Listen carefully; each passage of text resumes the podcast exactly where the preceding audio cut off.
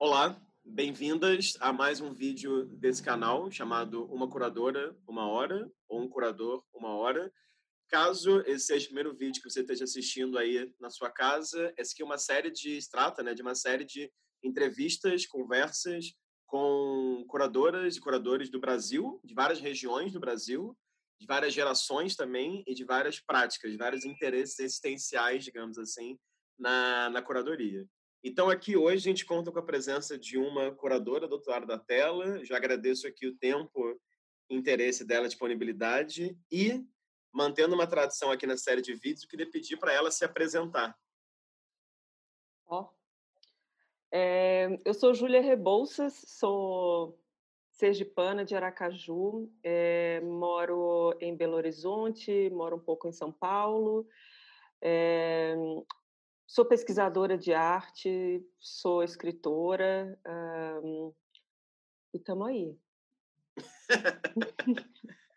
Maravilha, Júlia. Obrigado aí pela, pela participação, pelo seu tempo nesse momento louco, né, pandêmico, como a gente estava falando antes. É, queria começar um pouquinho do começo, como tenho feito com todo mundo. Queria que você contasse um pouco da sua trajetória, dessa saída, digamos assim, de Aracaju para Recife, onde você fez graduação em comunicação social na UFPE. E queria também colocar essa pergunta e pedir para você falar um pouquinho sobre como que se deu essa sua relação com as artes visuais, né? Se isso é uma coisa que se deu, digamos assim, na família, na infância, quando você começou a comunicação social, já sabia que ia trabalhar com artes visuais e cultura? Como é que foi isso? Não, eu, na verdade, eu sempre, em casa, eu sempre tive uma, um contato muito grande com cultura, de modo geral, assim, mas nenhum com artes visuais, assim, a não ser pelos, por alguns livros eventuais que, que rolavam na casa, assim, mas muito contato com música, com música brasileira, com cultura brasileira de modo geral. É, meu pai é, é, cearense, minha mãe, minha mãe é portuguesa, mas ela, quando veio para o Brasil, ficou veio, veio para morar no Recife. Então, de alguma maneira, base, morando em Aracaju, baseados em Aracaju, a família sempre viajou muito pelo Nordeste, assim, e a gente tinha sempre um hábito de parar nas cidades, parar nos lugares, encontrar as pessoas e se relacionar também com, com os com as manifestações e os, e os, achados mesmo culturais de todo esse lugar. Então, acho que faz parte da minha formação essa essa presença né, no Nordeste. Aí tem esse Nordeste litorâneo, mas também tem um Nordeste interiorano, um Nordeste, um, um Nordeste sertanejo. assim né? Então, pelo menos assim, é, to, todos os anos, né, nesses 1.200 quilômetros que separam Sergipe do Ceará, é, a gente foi ali fazendo muitas, muitos percursos. Eu acho que isso tem muito a ver com a minha formação, mas eu não tinha contato com artes visuais exatamente, assim, muito literatura e música, assim, sobretudo. E quando eu fui para o Recife, bom, eu fui para o Recife porque já era uma cidade muito familiar, né, por essa história da minha mãe. Minha mãe, quando veio de Portugal, veio para morar no Recife, então minha família materna estava baseada no Recife, então tinha visita aos primos, aos avós, aos tios, etc. É, então era uma cidade que eu conhecia já desde sempre, né, que eu sempre frequentei, que eu sempre tive relações importantes para mim, que foi uma cidade que fez muito parte da minha formação. É, e de alguma maneira eu, enfim, fui, fui eu, eu fui estudar jornalismo porque comunicação social estava até mais interessada em comunicação social do que em jornalismo, porque eu, eu tinha essa ideia de que eu queria ser crítica, eu queria ser escritora, eu queria escrever sobre cultura, assim, eu queria de alguma de alguma maneira trabalhar com as coisas que eu que eu pelas quais eu me interessava e que eu tinha conhecido ali na minha infância e adolescência, assim. Mas é isso, assim, Sergipe até aquele momento não tinha em funcionamento nenhum museu, nem nenhum museu de história, assim. É, tinha uma, enfim, poucas galerias comerciais, assim, não, não era alguma coisa que fazia parte da cena da cidade ou da, ou, ou, da vida da cidade. Então, eu realmente nunca tinha, eu nunca tinha ido num museu, assim, até morar no Recife. E, e foi chegando lá, então, e foi logo, assim, no primeiro ano que eu cheguei na cidade, assim, você chega, né, 17 anos, 18 anos, ah, né, é, morava, assim, num, morava na cidade universitária, na Várzea, que é um bairro do lado da, da universidade, um bairro super interessante, com uma vida cultural super agitada, rica, mu muita coisa, mas ao mesmo tempo é um bairro meio que tem ainda uma característica quase, enfim, não é rural, mas é um bairro de outro tempo, assim. E, e, eu cheguei no Recife assim, vibrando, pulsando com tudo, comecei a universidade e fui, obviamente, nas minhas deambulações, nos meus rolês pela cidade, na chegada eu dei de cara com o Museu de Arte Moderna Luiz Magalhães, lá, o Mamã, e a primeira exposição que eu vi era uma exposição da Rivane, assim, da Rivane Nashvander, uma curadoria do Moacir, e foi muito impactante, assim, foi muito, eh, enfim, foi muito surpreendente a experiência, né? Eu tinha, eu na verdade tinha muito poucas expectativas ou muito ou, ou, ou poucas ideias a priori sobre o que eu iria encontrar, mas eu fiquei completamente desconcertada assim com a exposição, assim, porque eu não eu achava que era uma artista estrangeira, né, pelo sobrenome Neuschwander, né, eu achava que era uma gringa. É, e é isso, assim, era, um, era uma exposição com Eu Desejo Seu Desejo, Chove Chuva, assim, com essas instalações, e eu, assim, o que, que é isso? Por que, que isso está no museu? Esse bando de balde furado aqui, assim, né? Essas, essas fitinhas. Por que, por que, que isso está acontecendo aqui, assim? E logo depois teve uma exposição do tinha Ernesto Neto também nessa época. Logo depois teve uma exposição do, da coleção do Marco Antônio Vilaça. É, acho que é uma exposição que chamava, inclusive, Espelho Cego.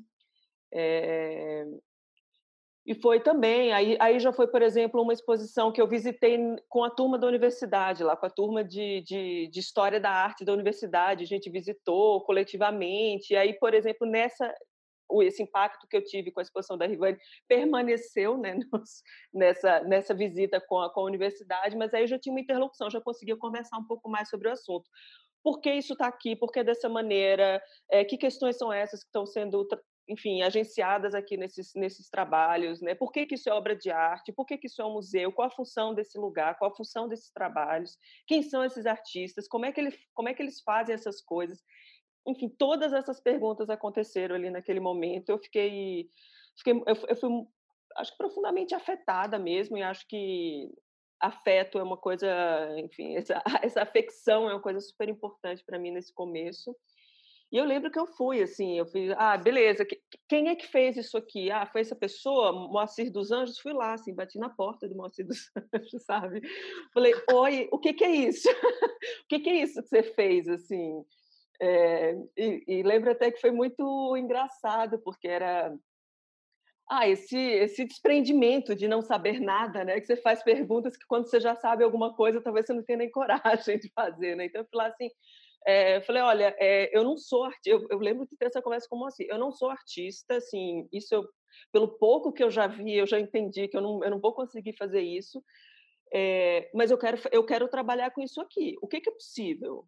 O que, que você faz exatamente? Qual é o seu trabalho? Como é que eu escrevo sobre isso? E comecei a, enfim, eh, era um momento muito rico no, no Recife, esse era um momento com muita coisa acontecendo, né? O Moacir no, no Mamã, a, Cris, a, a na Fundação Joaquim Nabuco, um monte de coletivo, Olinda bombando, os Molusco Lama, o Branco do Olho, assim, um monte de ateliê coletivo era um momento muito instigante. O Museu do Estado tentando ter uma programação, as, as, o SPA, né, uma, uma semana de artes visuais do Recife.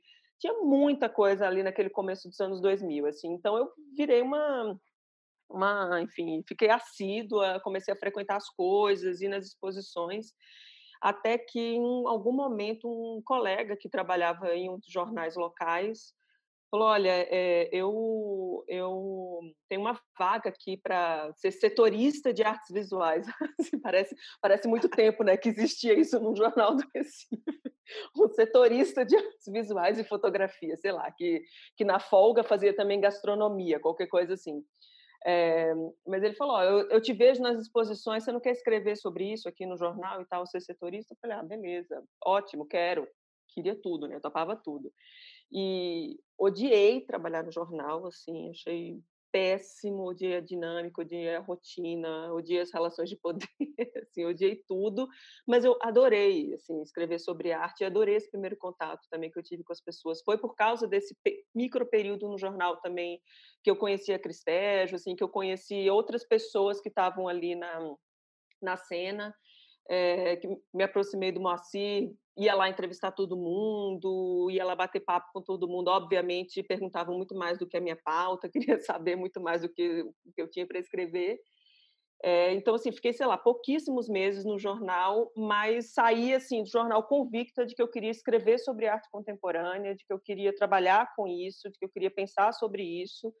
É, então, também, esse é um outro ponto, né? Eu comecei direto pela arte contemporânea, assim, eu comecei direto tentando pensar nessa produção do nosso tempo, que, tra que trata das nossas questões, das nossas angústias, dos nossos sonhos, dos nossos desejos, enfim. É, comecei, comecei por aí, assim. Não, ótimo. É, e daí eu já vou engatar na. Já que você já falou vários personagens, digamos assim, da, da arte brasileira, assim, da sua formação também. Queria perguntar sobre esse portal, que eu estava até te falando antes, né, que eu não sabia que existia, sobre o seu currículo. Esse portal Dois Pontos, que você teve entre 2005 e 2008. E queria falar como é que foi essa primeira experiência quando você trabalhou na Fundação Joaquim Nabuco com a Cristéjo, já aí sim como assistente curatorial, né? Ou seja, uma coisa é o seu interesse nas artes, na arte contemporânea e a escrita, outra coisa é quando você está numa fundação, numa instituição como assistente curatorial. Então, como é que foi também essa passagem para você, né? Sim. É, eu estava na universidade, estava, é, enfim, estudante de graduação, né? E a Fundação Joaquim Nabuco tinha um, um, programa, né, regular, maravilhoso, ainda tem, né? Mas, enfim, a gestão da crise foi uma gestão incrível, assim, e, e tinha um, tinha, eles sempre abriam vagas para mediador, para educador. E numa dessas seleções eu me inscrevi, mas eu já me inscrevi falando, falando com a Cris, assim, olha, a vaga que tem aqui é de mediador, mas eu quero ser, eu, eu quero trabalhar, eu quero sentar aí do lado da sua mesa, assim, eu quero conhecer o que você faz, eu quero, enfim, de alguma maneira até assim, se é para pensar a arte educação, esse trabalho de mediação, eu quero pensar isso nessa interface com a curadoria, assim. E, e a gente usou um pouco assim a, essa essa condição, essa possibilidade. Eu, eu fiz a seleção, passei, entrei como mediadora, mas já fui trabalhar, então já fui, digamos, realocada como assistente curatorial. É...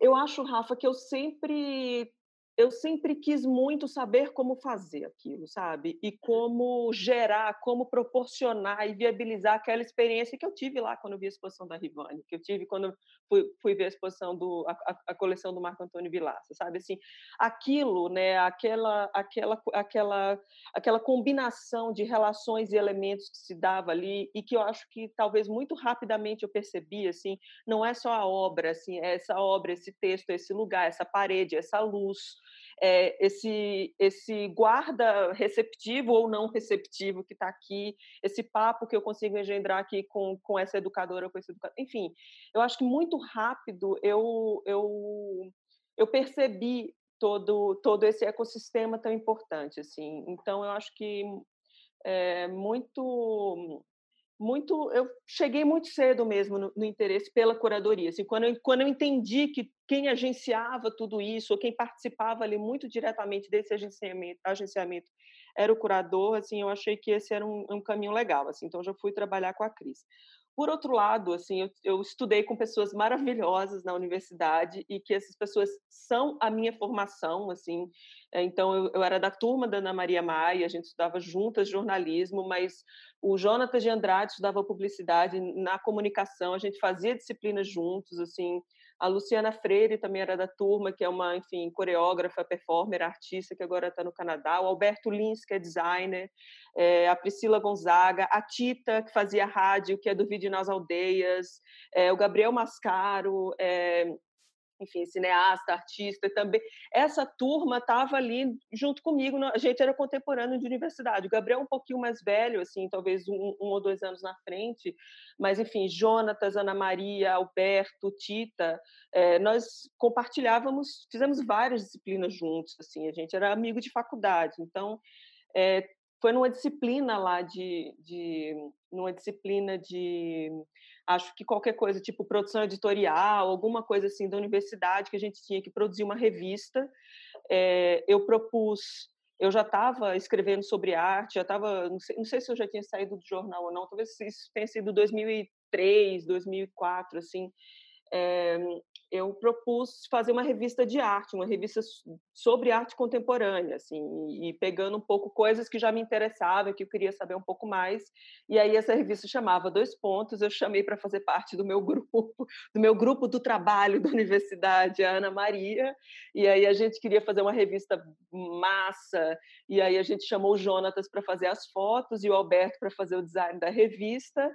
E foi o máximo, a gente amou fazer, assim, o, o Alberto diagramou, criou uma logomarca, o Jonatas fez fotos incríveis, e, e a revista, enfim, foi, foi sei lá, ganhamos 10 na, no trabalho de faculdade, mas quando a gente fez esse, esse protótipo, essa boneca dessa revista, a gente falou, não, vamos fazer isso, assim, vamos escrever, vamos fazer foto, vamos, vamos escrever sobre isso que está interessando a gente, assim, então a gente resolveu criar um portal, que era o portal dois pontos, assim, que era tipo isso. Eu era editora e, e, e jornalista, Ana Maria era jornalista, editora comigo, e o Jonatas fazia as fotos, e o Alberto era o designer, e a, e a, a Luciana era produtora, enfim, era isso, assim, éramos nós, amigos de faculdade, a gente começou a escrever sistematicamente sobre as coisas que estavam acontecendo na cidade, a refletir sobre isso. Era um momento em que essa, esse dispositivo, esse meio era super novo, né? Assim, acho que a gente lança no final de 2004 assim, o portal, mas a gente começou a pensar nele ali em 2003, a gente fez um projeto, ganhou uma verba do Fucultura, é, eu não sei agora se era Funcultura ou Fundar, enfim, a gente ganhou uma verba pública, assim, um pouquinho para, pelo menos, é, desenvolver uma plataforma, conseguir colocar no, no ar, assim, é, fomos lá, batemos na porta do, do Moacir, ele liberou o Mamã para a gente fazer um lançamento, assim, no, no, no pátio do Mamã, e a gente escreveu por um tempo, assim, ficou produzindo, eu achei que isso eu achei que era, enfim, era um, era um exercício muito interessante que a gente estava fazendo ali, ap aprendendo mesmo, colocando nossos textos na roda, né, colocando nossa produção na roda ali, é, sobretudo eu, eu e Ana Maria, mas enfim, todos esses outros agentes ali. Eu achei que ninguém lia, mas depois eu descobri que muita gente lia. Assim, e que acontecia, e que de alguma maneira aquilo estava chegando em alguns lugares, assim, né? Acho que anos anos, um, um, pouquinho depois, lá 2006, eu começo uma conversa, por exemplo, com, com a equipe de Inhotim e eles, enfim, é, me sondaram, foram me procurar, escreveram para mim lá no Recife, eu estava lá no Recife, não tinha nem me informado ainda, assim, quando a conversa começou sobre essa possibilidade de vir para Inhotim, etc. E eu, eu entendi, por exemplo, que uma das falei assim, como é que como é que as pessoas me acharam aqui, né? Assim, era um pouco por causa dos textos, por causa do portal, ou talvez por causa das coisas que estavam rolando. Nesse ínterim também, eh, a Fundação Joaquim Nabuco, né, em 2006, recebeu é, uma residência da, da 27ª Bienal de São Paulo, né, curada pela Lisete. Então, tinha um artista do Benin, o Meshag Gabá, que foi fazer, que enfim, foi residente na Fundação Joaquim Nabuco. Eu fui de alguma maneira é, assistente curatorial barra produtora dessa residência. Assim, foi uma experiência muito dura, muito, mas muito rica assim na ocasião para mim. Mas foi também quando eu conheci algumas outras pessoas, conheci a Lisete, conheci, enfim, fiquei lá alguns meses, né, trabalhando com o Gabá, uh, conheci o Márcio Harum, que trabalhava com a Lisete nessa Bienal, enfim, começaram ali algumas relações. É, fiz um curso depois com a Lisete, um curso de escrita crítica lá no Museu do Estado, é, no, lá em, em, no Recife também, foi um curso super importante. Foi nessa ocasião, por exemplo, que eu conheci a Clarissa, né? eu, eu, era da comunicação, a Clarissa, a Clarissa Diniz. Né? A Clarissa era da, ela fazia, ela estudava arte, né? Então a gente não era da mesma turma, a gente era contemporânea de, de universidade, mas a gente não, enfim, não, não, eu já, já tinha visto ela e tal, mas não era, a gente se conhecia exatamente. A gente ficou se conhecendo nesses cursos que aconteciam tanto na Fundação Joaquim Nabuco quanto no, no Museu do Estado. Assim. Então, enfim, é, tem aí essa, essa passagem. Acho que eu não teria sido também curadora se o Jonatas não tivesse virado artista, se a Ana Maria não tivesse virado curadora, é, se tudo isso não tivesse acontecendo ali, assim, se a Cris não tivesse na Fundagem, o Moacir no, no Mamã, é, enfim, eu desde sempre sempre pensei o meu trabalho também nessas interfaces e nesse contato com as outras pessoas. Assim, nunca achei que aquilo era obra da minha inspiração, do meu desejo, do meu talento ou do, do, do meu esforço único. Assim, eu sempre entendi que esse trabalho ele é um trabalho sobre coletividade, sobre agenciamento de muitas coisas e muitas pessoas. Assim. Não, ótimo. E ao mesmo tempo são esses encontros geracionais, né? Assim, que estão aí em toda a história da arte, né? Desde, desde a antiguidade, né? Esses encontros levam, enfim, pessoas a vários lugares, pessoas caminham juntas, às vezes trocam de caminhos, trocam de parceria, brigam, voltam, enfim, é, é ótimo isso, muito bom ouvir e muito bom também te entrevistar, depois de entrevistar a Cris, né? Porque realmente tem essa efervescência desse momento em Recife, né? No estado de Pernambuco que é algo que me parece muito diferente do presente né, em, em Recife e em Pernambuco também. É, já que você já comentou um pouquinho sobre isso, eu sei que a gente poderia falar uma hora e meia, três horas, se quisesse, só sobre isso, mas você pode comentar sobre a sua experiência em Inhotim, porque eu acho que isso é interessante também, porque você foi para Inhotim relativamente jovem, né, trabalhar lá na, no Instituto Inhotim, em Otim, claro, era um momento que estava começando, era um momento também que eu lembro que saía em todos os lugares da mídia o tempo inteiro, assim, em Otim, esse projeto, enfim, de de, não sei se posso chamar de museu, né, assim, mas de um grande espaço expositivo, talvez um museu, enfim, você vai definir melhor do que eu, a céu aberto, os pavilhões, os lançamentos, enfim, então acho que é um espaço que é muito importante, que nesse momento eu aqui do Rio, que só consegui em Yotin, enfim, muito dois, três anos atrás, é, já ouvia muito falar sobre, né? Eu queria saber assim um pouco como é que foi essa experiência. Você ficou entre 2007 e 2015 lá, é muito tempo. E como é que foi mais do que em Yotin? Como é que foi essa sua mudança de Recife para Belo Horizonte, né? E aí, por que não? Você pode ler assim, né? Do Nordeste para o Sudeste, né? Assim também. E lá em Otim você encontrou pessoas que você trabalhou com alguma constância, né? Como o Rodrigo Moura e o Johan Vols também, né? Então, enfim. Sim. É... Bom, é, é, isso, assim, eu cheguei em Otim...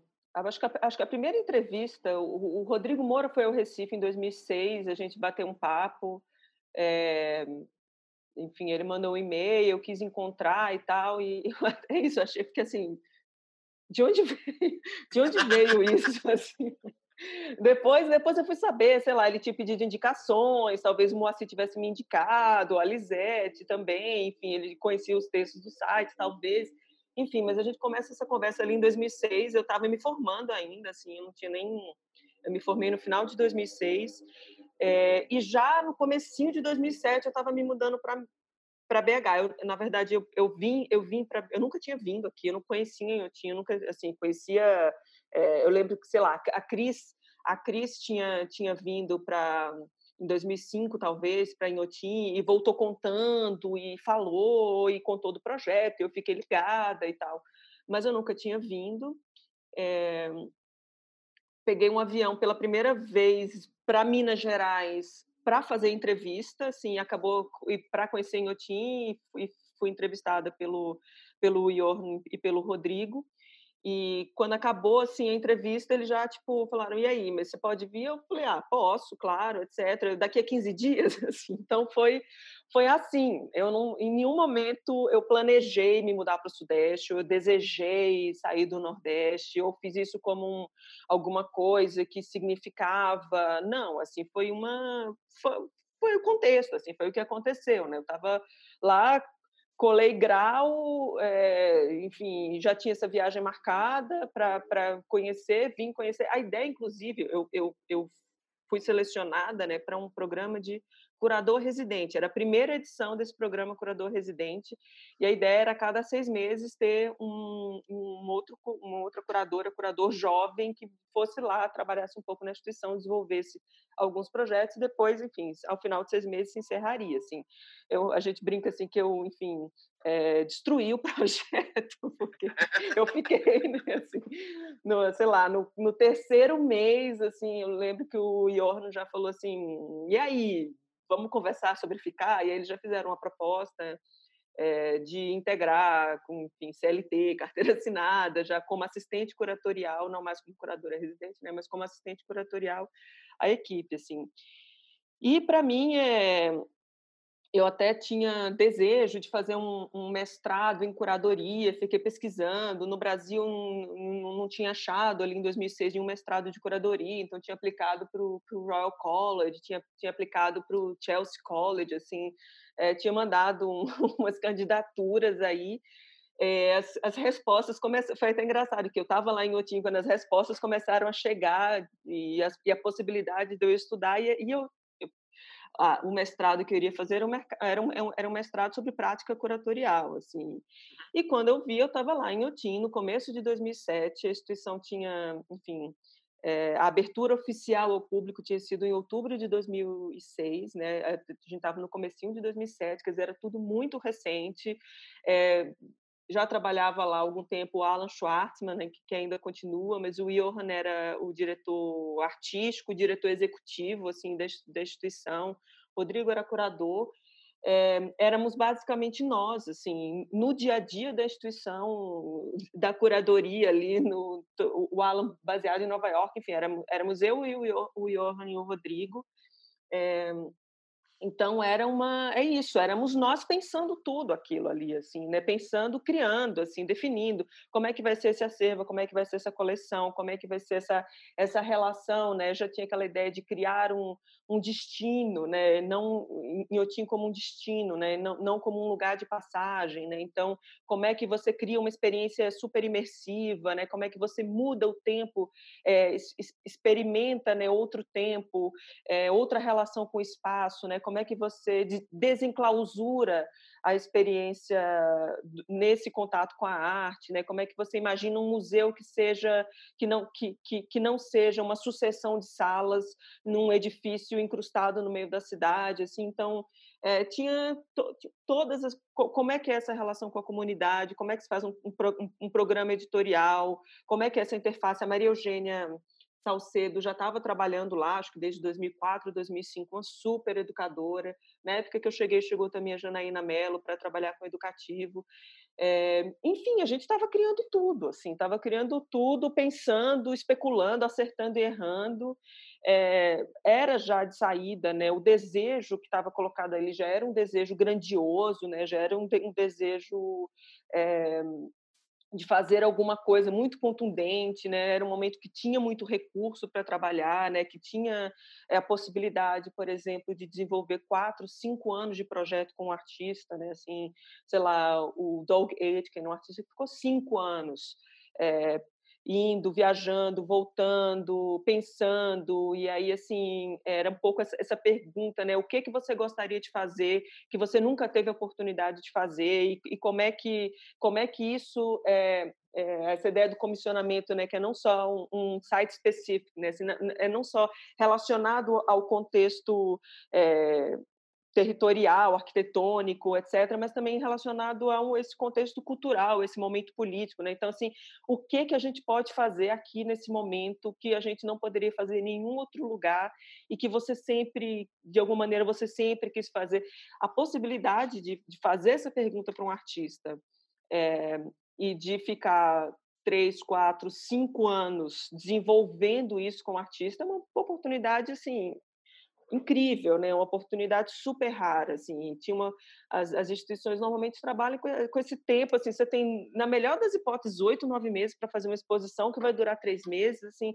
Em Otim não, já era isso. A gente ficava anos fazendo esses projetos, pensando depois que eles eram pra, muitos deles eram projetos permanentes, né? Constituindo essa coleção.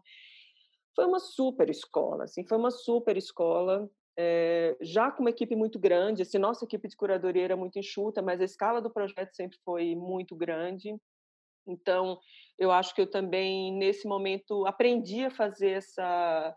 aprendi a trabalhar numa estrutura é, complexa, né, com mil questões. Assim, eu acho que é uma, é uma escola de possibilidades, mas é foi uma escola também de, de, de realidade, né, assim, de todas as ambiguidades, as incongruências, as complexidades, o que é está em jogo, quem são os agentes que estão ali participando, né, qual a força desses agentes naquele jogo. É, não é só um projeto de criação né, é, idílica do curador ali com o artista, etc. Tem um monte de, de coisas ali camadas e camadas que a gente sabe que existem, que às vezes, às vezes a gente pode até escamotear, ah, eu, eu não faço esse tipo de coisa, eu não me relaciono com aquele, assim, todo mundo se relaciona, né? Assim, quem trabalha com, quem trabalha com arte se relaciona, assim, com capital financeiro, com poder, com dinheiro, com, com interesses escusos, né? Com, com origens, às vezes, questionáveis de, enfim, todo mundo trabalha com isso. Acho que para mim foi assim muito claramente entender também ali quais eram os meus limites, né? Assim, por que que eu fazia aquilo, quais eram os meus limites, é, quais eram os, os, os, meus valores mesmo, né? Assim, qual era até onde eu ia, até onde eu não ia. É, e quais as possibilidades também dessa área de atuação, né? Assim, eu acho que ali eu tive, é isso, chance de fazer gestão, eu criei um programa público, eu, eu geri uma relação super complexa, uma época com o governo do estado, é, de Minas, é, desenvolvi livro, projeto editorial, participei do comissionamento dos projetos, participei da, da, da, dos processos de aquisição de obra, fiz programa público, é, assim, de, de residência do teatro oficina, sabe assim a, a, criação de uma team escola que era um programa público em Belo Horizonte assim, fiz muita coisa assim. Ah, de repente estar tá gerindo uma equipe de 100 pessoas sabe assim sob a, a minha responsabilidade e tudo isso estava ali naquela experiência assim. Então para mim foi riquíssimo assim foi riquíssimo. E ali por exemplo se estabeleceu uma das minhas parcerias profissionais mais importantes que é com o IORN assim que é dos, dos dos curadores, dos gestores que eu mais admiro, assim, e com quem eu estabeleci uma afinidade enorme naquele momento, assim, a gente começou a trabalhar ali e depois a gente colaborou em muitos outros projetos, né, assim, sei lá, desde a é, exposição da Marina Abramovic, a Bienal de São Paulo, obviamente, assim, enfim, mas a gente está sempre mais do que trabalhar junto, a gente está sempre pensando junto, assim, e compartilhando e dividindo as questões de cada um e pensando na arte, pensando nos problemas, nas soluções e é, eu acho que com ele ali e também naquele contexto de Inhotim eu descobri um, um interesse meu que era também por um interesse de gestão assim que é não só pensar em como fazer exposições e pensar nesse processo criativo, mas entender é, como é que essa máquina funciona mesmo, assim, e como é que ela pode funcionar melhor. E como é que os processos não precisam ser sempre processos, é, enfim, espoliantes, degradantes, é, ruins, né? Assim, como é que a gente pode também fazer dos processos processos mais interessantes, mais humanos, mais ricos, de trocas mais mais contundentes, assim. Então, é, eu acho até, enfim, essa não é, eu sei que não é exatamente uma coisa que todo curador gosta de fazer, mas ali, por exemplo, eu descobri que eu, que eu gosto de fazer isso. Eu acho que a minha pesquisa e a minha prática de curadoria, é, ela tem muito a ver com esse interesse também pela gestão e esse interesse também pela por esse por esse bastidor que é mais às vezes mais administrativo, burocrático, essa essa gestão de pessoal, mas que me interessa muito também. É, sim, que acho que é muito curioso também, porque, muito, ah, enfim, muitos curadores no Brasil, né, é, não não tem tão cedo uma experiência institucional tão profunda assim, né? Então, muitas vezes se demora a ter esse confronto da gestão também, né? Que é todo um outro aprendizado, né? Às vezes, a gente, fica muitas vezes, eu acho, num debate mais teórico, que é importante também, ou mais filosófico ou histórico sobre curadoria, sobre arte, quando a gente entra numa instituição de repente tem papéis, burocracias, trocas, reuniões úteis, reuniões inúteis e grupos de WhatsApp, isso, aquilo, outro, né? Assim, uma coisa que é muito, que pode ser muito massacrante também. É, mas eu queria te fazer, nesse sentido ainda sobre Inhotim, um, comentário e uma pergunta, assim, porque eu acho que é interessante pensar como que você, muito jovem em, em lidou com nomes muito institucionalizados né, das artes visuais, né, da arte contemporânea. Desde a Sica, eu não lembro se o do Matthew Barney chegou a acompanhar também, claro, até, o, até o Doug Atkin, por exemplo. E aí eu queria te perguntar, assim, é, como é que você sentia, né, estando nesse olho do furacão, digamos assim, de uma cena internacional das artes visuais, e que projetos que você acha que te marcaram, assim, profissionalmente, existencialmente, enfim, que projetos dos vários você fez lá você lembra com mais carinho, talvez, digamos. Sim. É...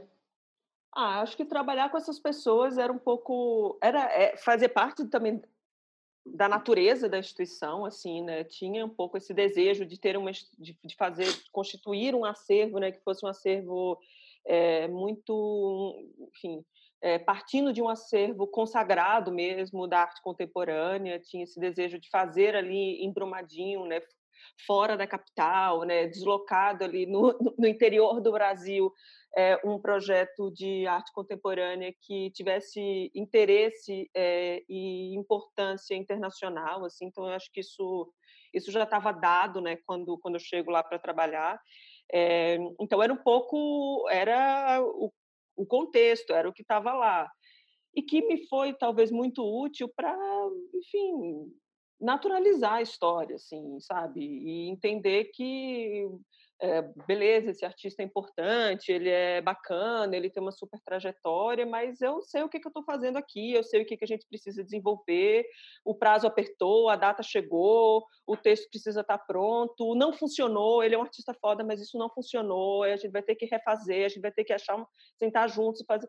Eu acho que o, o, a, o processo de trabalho ele nesse sentido é muito desmistificador também, assim, né? Porque tem ali uma uma necessidade de, de troca, de compartilhamento, de tantos outros profissionais. Nenhum daqueles projetos era resolvido numa sala entre um artista e um curador, né? Assim, é, ou simplesmente no ateliê dos, do, dos artistas. Então, eles envolviam é, calculista, engenheiro, arquiteto, topógrafo, é, paisagista, sei lá,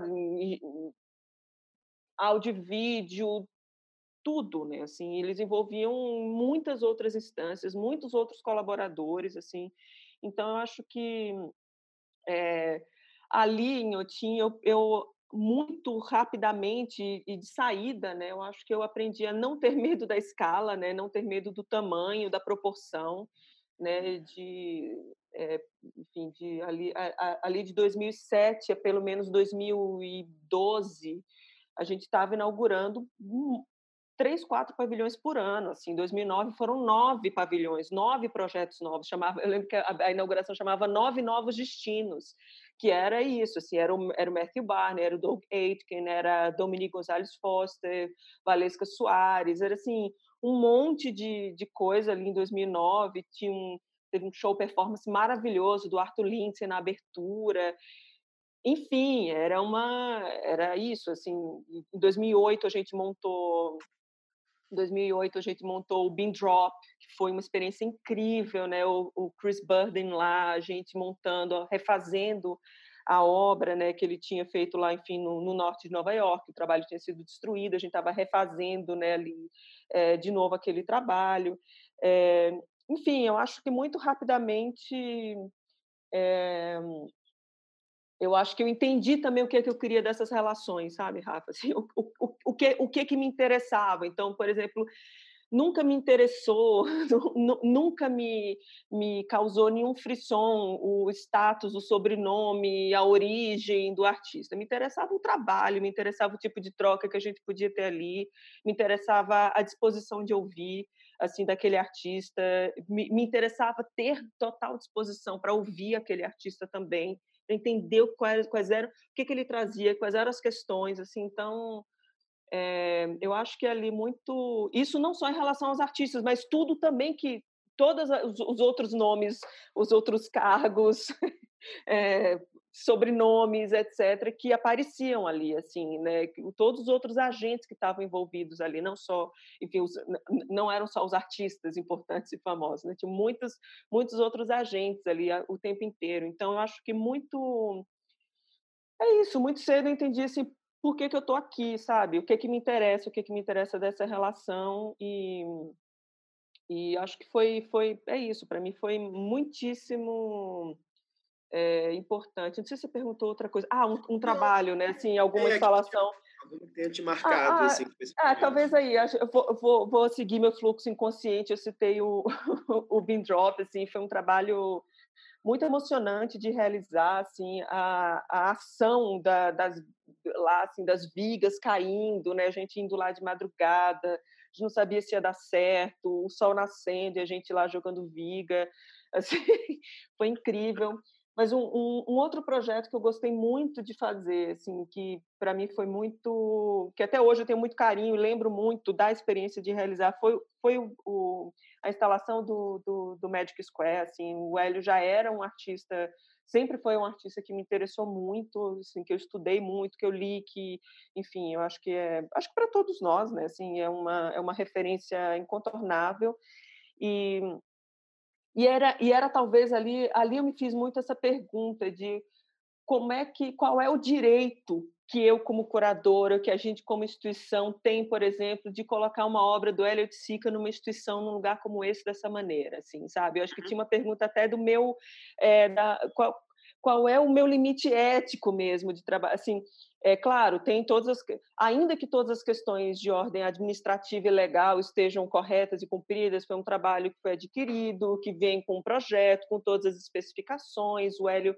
é, ele, ele fez esses projetos para serem é, ele, ele não precisava executar o, o projeto para ele considerar uma obra concluída, né? Assim, é, o Magic Square é um projeto lindo de ver porque ele tem assim um número de camada de tinta a, a, a, que cada parede daquela tem que ter, tem que ser pintado com vassoura, é a tinta, sei lá, souvenir amarelo tal misturado com amarelo tal, assim, é um projeto ultra detalhado, assim, não tem não tem margem para você imaginar que aquele não era um projeto que estava concluído, assim, era um projeto absolutamente consolidado, mas ainda assim, eu acho que essa pergunta, né, assim, o Magic Square é, esse, esse, é essa praça, né, assim, é esse lugar que precisa estar muito vivo, né, então, é, instalar o, a, o trabalho foi não só encontrar e acompanhar essa materialidade, assim, maravilhosa acontecendo ali, cada parede daquela sendo construída, pintada, etc., mas essa pergunta, assim, é, qual é o, o qual é a, o compromisso ético que essa instituição tem que ter para ter uma obra do Elliot Sica como, como Magic Square, assim.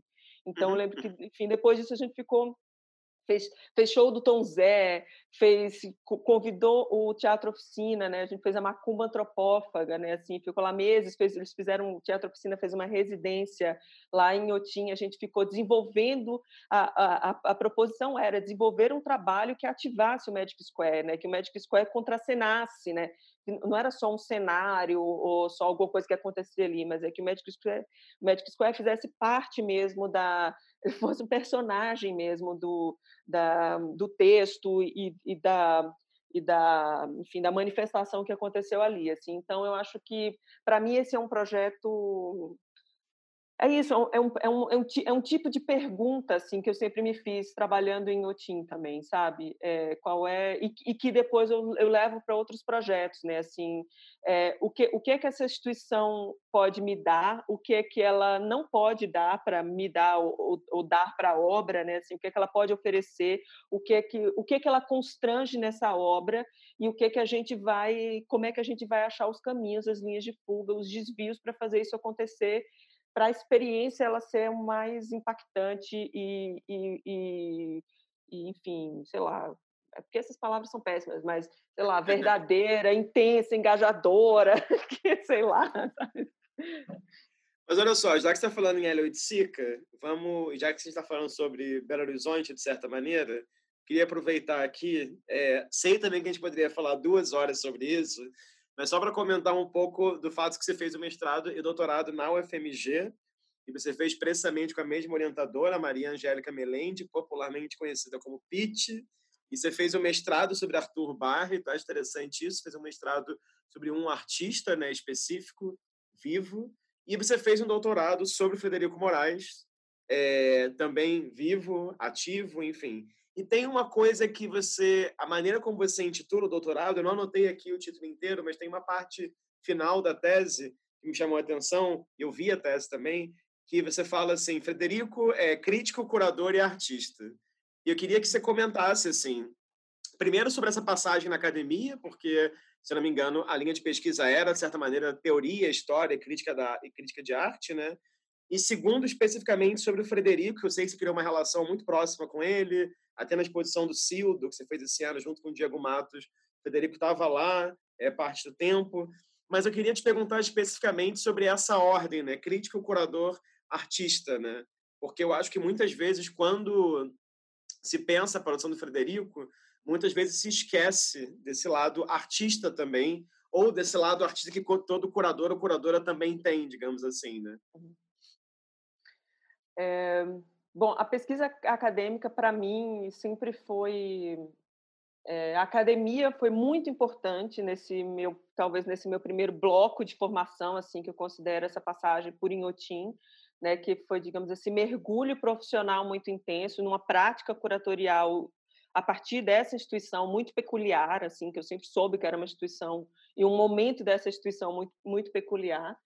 É, mas eu também entendia que eu precisava encontrar os meus espaços de, de pesquisa, de um outro tempo, de uma outra, de uma outra prática de curadoria, assim, que não era simplesmente ou, ou apenas, é porque simplesmente, ou, simplesmente ou apenas não, não funcionam com o que eu estava fazendo em Oti. Mas, enfim, eu queria ter também um outro tempo de pesquisa, um outro tempo de dedicação, então isso foi uma coisa que eu negociei lá durante o meu, o meu período de trabalho em Otim, então fiz mestrado e comecei o doutorado trabalhando em Otim. É, isso era até uma coisa, enfim, é um, um parênteses, assim, era uma coisa muito interessante, porque tinha sempre na gestão um, uma compreensão de que trabalhar em outros em outras frentes, fazer outras coisas era importante. Assim. Então, desde que a gente conseguisse acomodar e entregar o nosso trabalho, que era sempre muita coisa, a gente poderia fazer outros projetos. Assim. Então, eu fiz Vídeo Brasil, fiz Bienal do Mercosul, né, fiz mestrado e comecei o doutorado, eh, sempre ali a partir, trabalhando em Otim, né, até 2015. Mas um, a academia, para mim, foi um encontro com esse desejo de tratar de um período. Eu fui, eu fui direto na PIT, assim, eu só fiz mestrado e doutorado na UFMG por causa da PIT, porque ela estava lá. Eu queria estudar com ela, porque já me interessava muito pensar na, nessa produção dos anos 60 e 70 no Brasil, essa produção de arte. É, e esse limite, assim, esse, digamos, esse, esse entrelaçamento de é, arte, política, ética, produção, criação, assim, o, o que que acontecia, assim. Então eu fui pesquisar, por exemplo, a obra do, do Barrio, pensando mesmo como é que um artista cria num período de forte repressão, num período de, de ditadura militar, tão severo e tão grave como esses como essas décadas que o Brasil viveu assim. Como é que um artista cria num contexto como esse assim? E quando eu encontro uma produção como a do Barrio né é, é um artista enfim que não que não sobre o qual não é possível ter nenhum subterfúgio de interpretação que não o de que ele enfrentou diretamente todas as questões né, de ordem poética e de ordem política ali com toda a intensidade assim. Então é, eu queria, eu fui pesquisar a obra dele particularmente nessas duas décadas para fazer essa pergunta mesmo, né? Como é que se cria num contexto como esse, assim? E, e aí nesse processo eu encontrei o Frederico, assim, nesse nesse processo o Frederico, a, a história do bairro em diversos momentos é, cruza com a história do Frederico. É, eles trabalharam juntos em muitas ocasiões. O Frederico escreveu muito sobre o bairro. É, o Frederico fez audiovisuais sobre o bairro, né? Quando ele vai lá exercitar nova crítica, né? Fazer obras que respondiam a obras de arte, né? Como é que ele, como crítico, poderia é, dispor, é, promover uma discussão que não acontecesse simplesmente pelo por um texto, né, pelo, pelo, pelo texto como, como meio, mas como, como essa discussão crítica poderia acontecer também com obras, instalações, proposições, enfim.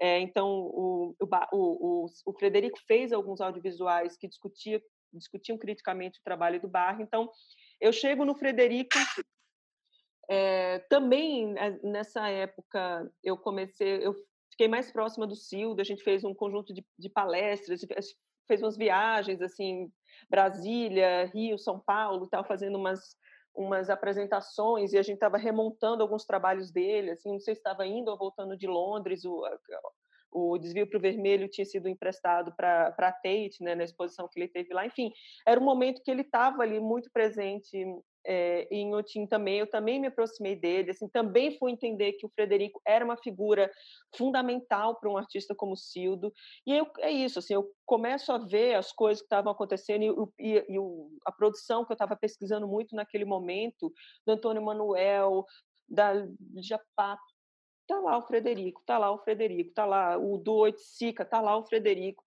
é, então eu quis pensar um pouco assim para o doutorado eu quis perguntar já, fazer, fazer um pouco essa pergunta que tem a ver, é, pesquisar a partir desse momento, né, da produção de arte brasileira latino-americana em contexto de ditadura, que é um pouco a linha de pesquisa da PIT, assim, é, é enfim, é o, é o, que ela pesquisa, das coisas que ela mais pesquisa, né?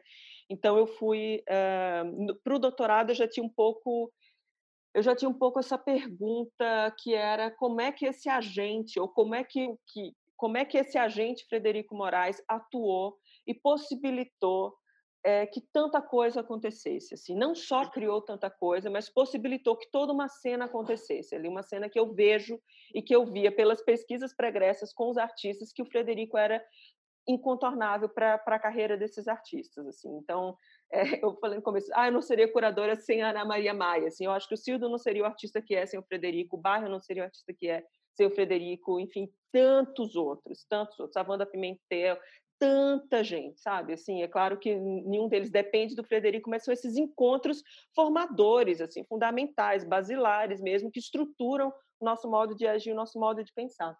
Então eu fui eu fui olhar a obra do Frederico com esse olhar, sabe, Rafa, assim, de, de é, como é que ele atuou, o que que ele fez, que escolhas ele fez, com quem que ele trabalhou, é, em que contexto. Frederico trabalhou em instituição, trabalhou fora de, de instituição, ele escrevia, ele questionou a crítica, né? Ele em alguns momentos se perguntou sobre esse lugar de atuação dele, assim, mas qual é o meu papel de crítico? E, e o crítico tem que estar distante do artista, e o crítico não, não vai ser cúmplice do artista. É, e, e, qual, e, se eu estou trabalhando aqui nessa instituição, né, ele trabalhou no setor de cursos do MAN, né, por um tempo, é, qual, é meu, qual, qual, é a minha possibilidade de atuação aqui dentro dessa instituição? Por que, que eu tenho que ficar dentro dessa sala despachando essas coisas? Eu não quero ficar programando. Por que, que a minha programação tem que ser dentro desse espaço físico aqui? Por que, que eu não posso ocupar outros espaços? Por que, que eu não posso atuar de outra maneira?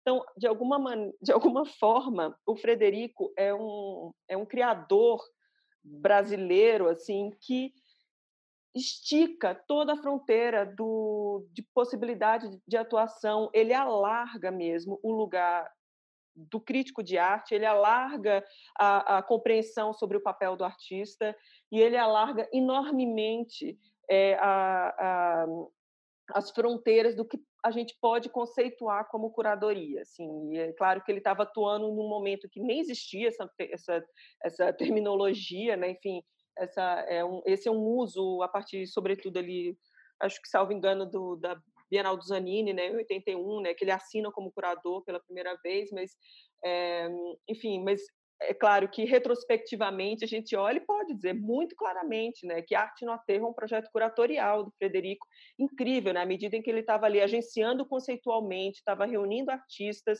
estava é, na, na, atenção com o espaço, pensando no caráter público, dialogando com, com a audiência, assim, é, ou Domingos da Criação, ou enfim, tantos outros projetos do Corpo à Terra, né, assim, todos os, a forma como ele atua nos salões eu acho assim, eu realmente fui é, fui pesquisar, fui fazer o doutorado sobre ele, sabendo que eu estava ali encontrando um objeto muito rico, muito pouco estudado, assim, para a importância e para a relevância do trabalho dele, assim, muito pouco estudado, assim, a gente sabe mais do Harold Zeman do que sabe do Frederico, assim, em alguma medida, assim, eu acho que agora isso está mudando, felizmente, assim, eu tenho enfim, feito muitos esforços de, de tentar tornar esse, a produção dele mais, mais acessível, assim.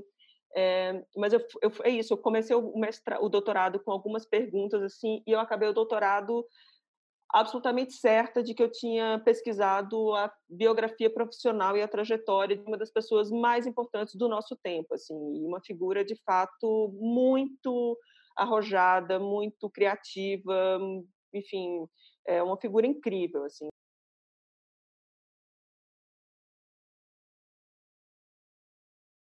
Tem uma coisa que passa muito pelos seus projetos e no seu discurso também, né? Que a, a, acho que você nem falou exatamente essa palavra, mas eu vi algumas entrevistas suas você falava isso, que é essa ideia de resistência, né? Ia até te perguntar isso, assim, porque eu acho que, claro, talvez venha muito, sim, de você como ser humano, óbvio, momento, né? terapêutico aqui, mas também dos seus interesses de coisas que você pesquisou, né? O bairro, os anos 60, 70, e é muito legal e intrigante ver como que esse tópico, como que essa resistência é, aos tempos da ditadura ou a, ou estrutura de uma instituição, por exemplo, como em Otim, qualquer uma dessas bienais, né, mesmo o Vídeo Brasil, como isso vai aparecendo em alguns projetos seus. Talvez, não sei, você poderia falar um pouquinho sobre... Porque, assim, isso é coisa que eu acho que une um pouco toda a sua prática, né? Desde Panorama até o Mito Motim, tem uma pegada, tem uma predileção, não sei, assim, de você pensar trabalhos que pensem resistência política, antifascismo. Claro, estamos no momento Bolsonaro no mundo, né? Esse momento Trump, o momento Terte, o momento pós-golpe, né? É, do Michel Temer. Assim, tem esse zeitgeist, digamos assim, mas tem a impressão que isso é uma coisa que te interessa, independentemente disso, né? Talvez também por isso, mas não como consequência direta disso.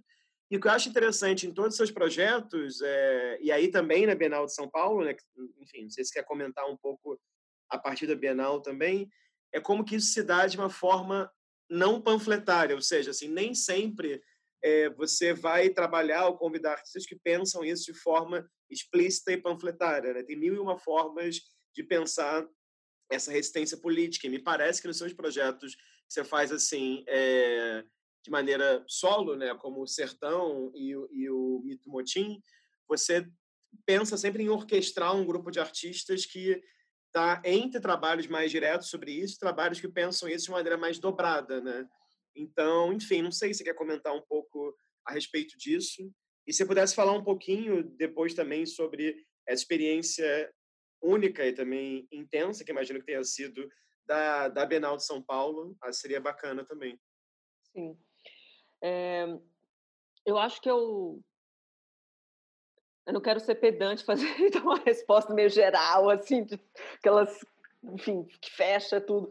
Mas eu, eu acho que eu trabalho com arte, assim, uma, uma das coisas que eu especulo, né?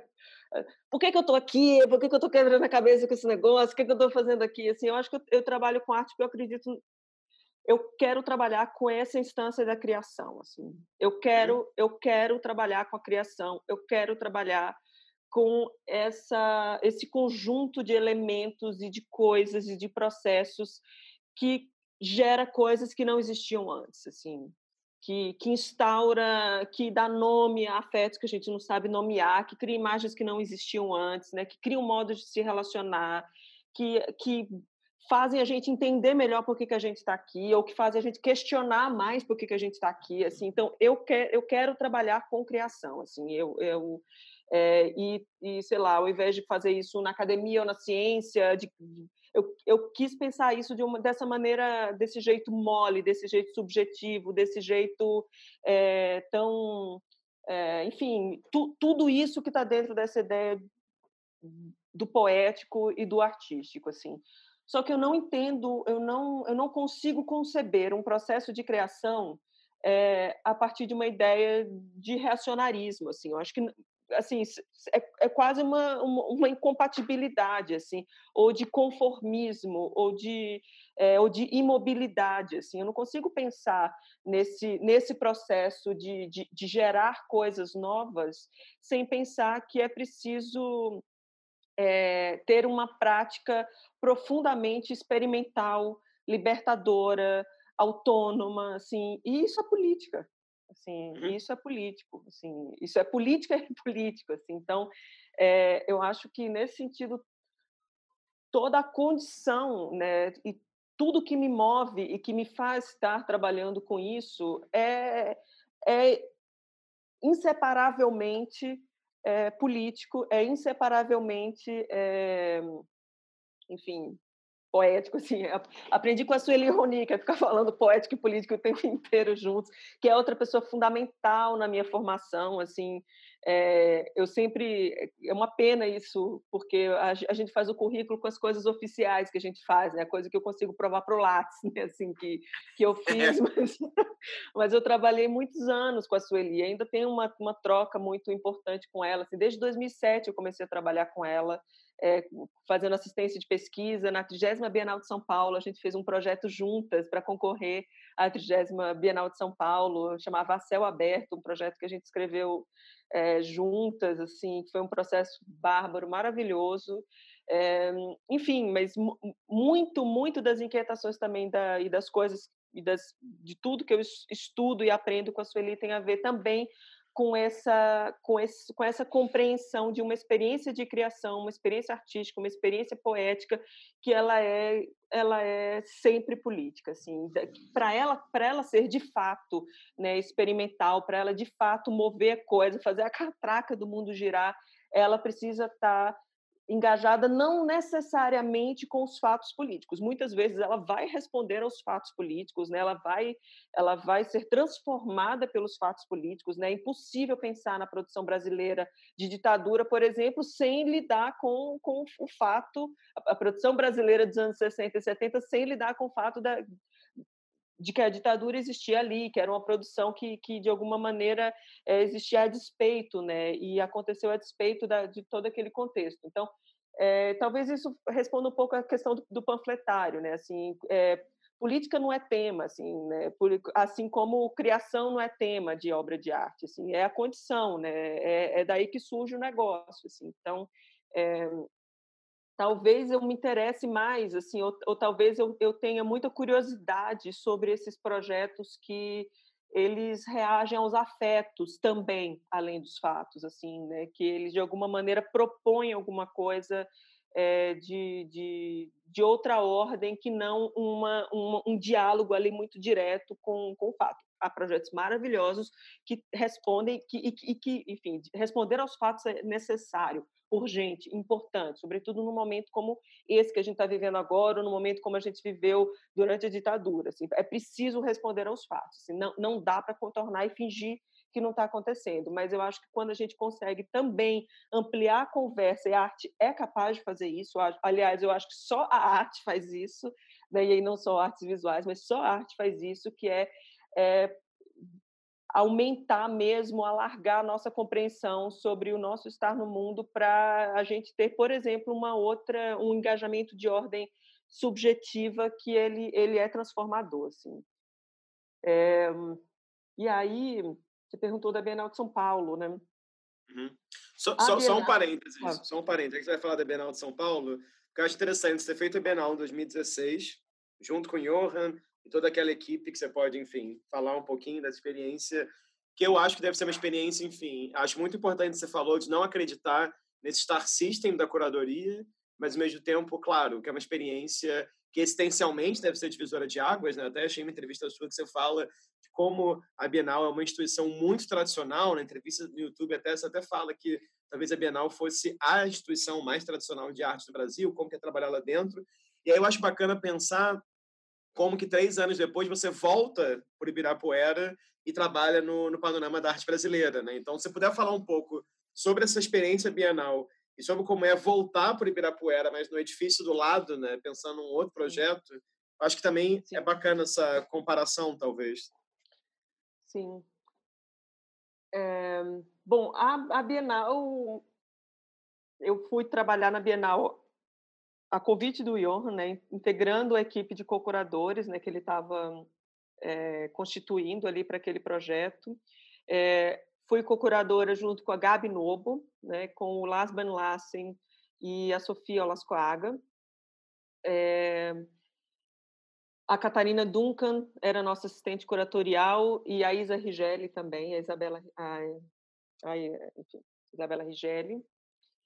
É, enfim, uma infinidade de outras pessoas, obviamente, mas estou definindo ali um pouco a nossa sala, quem era que estava sentado na nossa sala, assim, é, e que é essa equipe que foi constituída para aquele projeto, né? Assim, eu acho que isso é muito, isso é muito interessante da experiência da Bienal. Eu, eu enfim, vou falar disso daqui a pouco, né? Porque é uma essa máquina que funciona lá a cada dois anos e a Bienal ela já foi institucionalmente ela já passou por momentos muito complexos, mas ela hoje é uma instituição muito bem gerida, assim, uma instituição muito bem, muito com um funcionamento muito azeitado. Obviamente nem sempre foi assim. A gente lembra é, de momentos recentes, né, em que grandes crises institucionais foram foram deflagradas, mas eu acho que quando a gente chega para trabalhar lá em 2015, né, para fazer a Bienal de 2016, isso já tem muitas coisas que já estão muito bem resolvidas ali e tem inclusive isso uma equipe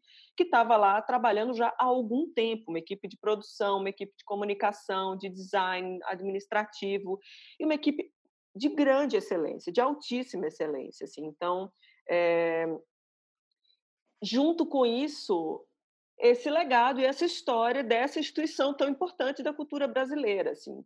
É, e aí, mais do que cristalizar a Bienal como a, aquela instituição de quando ela foi criada, nos anos 50, e, e ou, ou a que a Bienal já serviu né, ao longo de sua história, assim, é, eu acho que cristalizar em qualquer um desses momentos é perder uma oportunidade de atualizar mesmo esse debate e olhar olhar para essa história, né? olhar para essa para a longevidade desse projeto.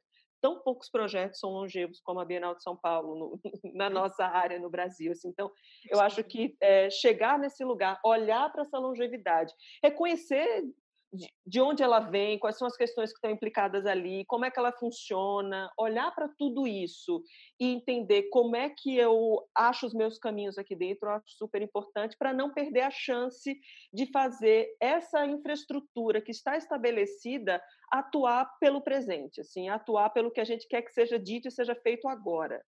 É a melhor forma? É o jeito ideal? Não existe o jeito ideal, assim, não existe a melhor forma. Existe o que, o que, tá, o, o que eu tenho para trabalhar agora, assim. Né? Uhum. Existe o que é possível de ser feito neste momento. Assim, eu vou ter sempre um olho no que eu quero que, que seja, que amanhã se desenvolva, assim, é, conformismo. Já falei assim, essa ideia de alguma coisa reacionária que não se move está fora dos meus interesses. Assim, eu vou estar o tempo inteiro pensando no movimento mas eu vou trabalhar com, com o que está dado, com as condições que estão aqui, assim. Então, eu acho que quando o, o tem, um, tem um caos interno, assim, de um telefonema o, o Johan tinha feito a Bienal de Veneza, né? Assim, ele, ele, ele tinha vindo dessa experiência com Daniel com, com Daniel Birnbaum e enfim, ele que eu acho que é uma experiência também muito contundente, né? Também muito impactante, assim. E eu lembro que ele me ligou e essa, essa parceria, assim, ele falou comigo, foi com o telefone lá, em 2015 ainda, falou assim, olha, aconteceu isso, eu recebi esse convite, etc. Queria te, queria te convidar para... E aí, vamos pensar isso juntos e tal? Vamos...